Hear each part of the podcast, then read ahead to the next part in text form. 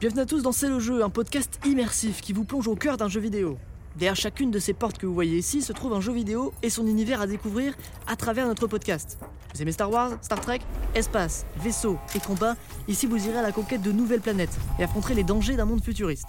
Une fois que monsieur préfère Jurassic Park, dinosaures, jungle et survie, derrière cette porte, vous incarnerez un chasseur à l'ère du Jurassique.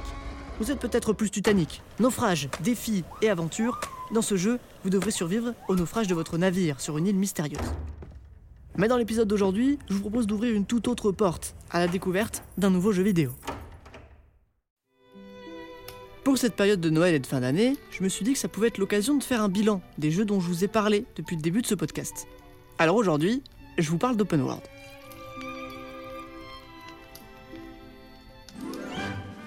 Dans le monde du jeu vidéo, la catégorie la plus répandue de nos jours, c'est sans doute les open world. Des jeux qui vous font la promesse d'un monde gigantesque, vivant et sans véritable limite physique. Mais je me suis posé la question, qu'est-ce qu'un bon open world? Parce que oui, il y en a beaucoup. Assassin's Creed, The Witcher 3, Minecraft, Far Cry, Elden Ring ou encore Zelda. Mais tous n'ont pas la même saveur, la même recette. Comment, aujourd'hui, proposer un bon open world? Sans pour autant entrer dans la quantité au détriment de la qualité du jeu vidéo. Il est en effet extrêmement simple de proposer une carte immense, où il faudrait compter plusieurs minutes pour la traverser entièrement. Mais comment la faire vivre, l'alimenter, faire croire aux joueurs que ce monde existe réellement, qu'il continue de vivre sans lui, même lorsqu'il éteint la console?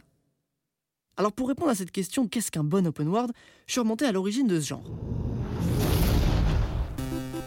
Tout démarre en 1984, à travers le jeu de commerce et de combat spatial Elite. Souvent présenté comme le pionnier de ce genre, une des toutes premières utilisations de monde procédural, c'est-à-dire généré aléatoirement avec une suite de nombres, donnant un effet de monde infini et permettant de copier-coller des parties de monde tellement de fois et sur une si longue distance qu'il est difficile à la fin pour le joueur de s'apercevoir qu'il arpente le même schéma de monde en boucle.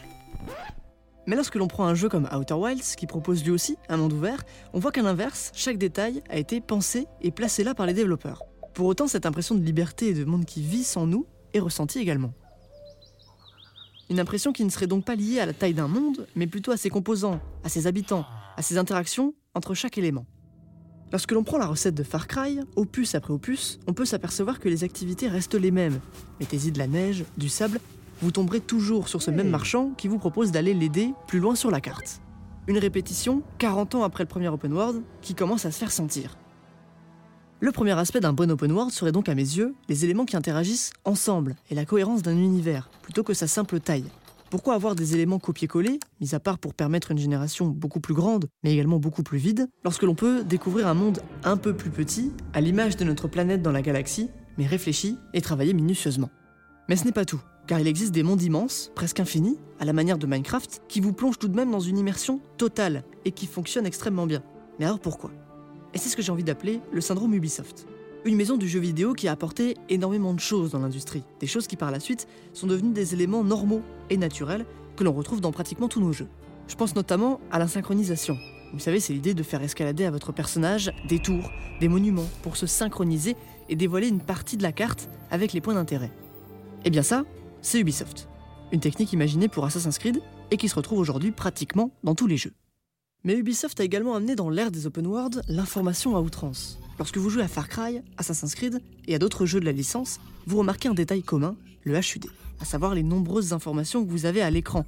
Point de vie, point d'endurance, objectif de mission, quête annexe, point d'intérêt, boussole, des informations qui semblent importantes, mais le sont-elles réellement Et n'impactent-elles pas l'immersion d'un joueur? Dans certains jeux comme Halo, le HUD est justifié, étant intégré directement dans le casque du personnage. Vous le voyez, tout comme ce dernier. Mais sur de nombreux autres jeux, il limite simplement la découverte. Un objectif de mission que vous allez suivre pour continuer l'histoire, c'est également signer la mort de l'exploration. Pourquoi tenter de tracer un autre chemin que celui qui vous est proposé? Prenons l'exemple des derniers Zelda. Un jeu qui vous guide à peine, avec des objectifs de mission énigmatiques et qui vous redonne uniquement les détails de vos conversations avec les PNJ. Alors vous allez me dire comment savoir où aller? Eh bien justement, vous ne savez pas. Il faudra donc essayer, explorer, parler et tenter de trouver comment et où vous rendre. Alors, pourquoi pas essayer par curiosité à la maison de prendre un de vos jeux préférés et de désactiver le HUD. Il faudra donc réellement écouter les informations que vous donnent les PNJ, observer les détails devant vous et peut-être que vous tomberez, pendant vos recherches, sur un autre incident, une quête secondaire, ou simplement un détail sur la carte que vous n'avez jamais vu auparavant, mais c'est là que l'immersion fonctionne. En résumé, un bon open world pour moi est un jeu qui sait vous proposer une carte où l'exploration est totale, sans pour autant vous promettre des mondes titanesques, qui devront donc par logique être beaucoup plus vides qu'un univers plus pensé, plus réfléchi. Un open world qui saura également vous proposer de l'explorer, en oubliant peut-être ce réflexe du marqueur sur l'écran, évitant alors les quêtes FedEx, en allant d'un point A à un point B, et vous laissant vivre votre propre aventure avec vos propres déductions sur la façon et la méthode à appliquer pour vous rendre là où vous pensez devoir aller. Un univers qui vit via ses interactions entre les PNJ et qui vous offre la possibilité de vous tromper pour apprendre et comprendre comment il fonctionne. Outer Wilds, Zelda ou encore Elden Ring prouvent dernièrement que c'est possible et que non, les joueurs n'ont pas forcément besoin d'être guidés ou tenus par la main, ils ont simplement besoin de s'immerger dans la promesse d'un véritable open world. Toute l'équipe de C'est le jeu vous souhaite de passer de belles fêtes de fin d'année. On revient dès janvier avec encore plein d'autres jeux à évoquer. D'ici là, portez-vous bien et à bientôt pour d'autres aventures immersives.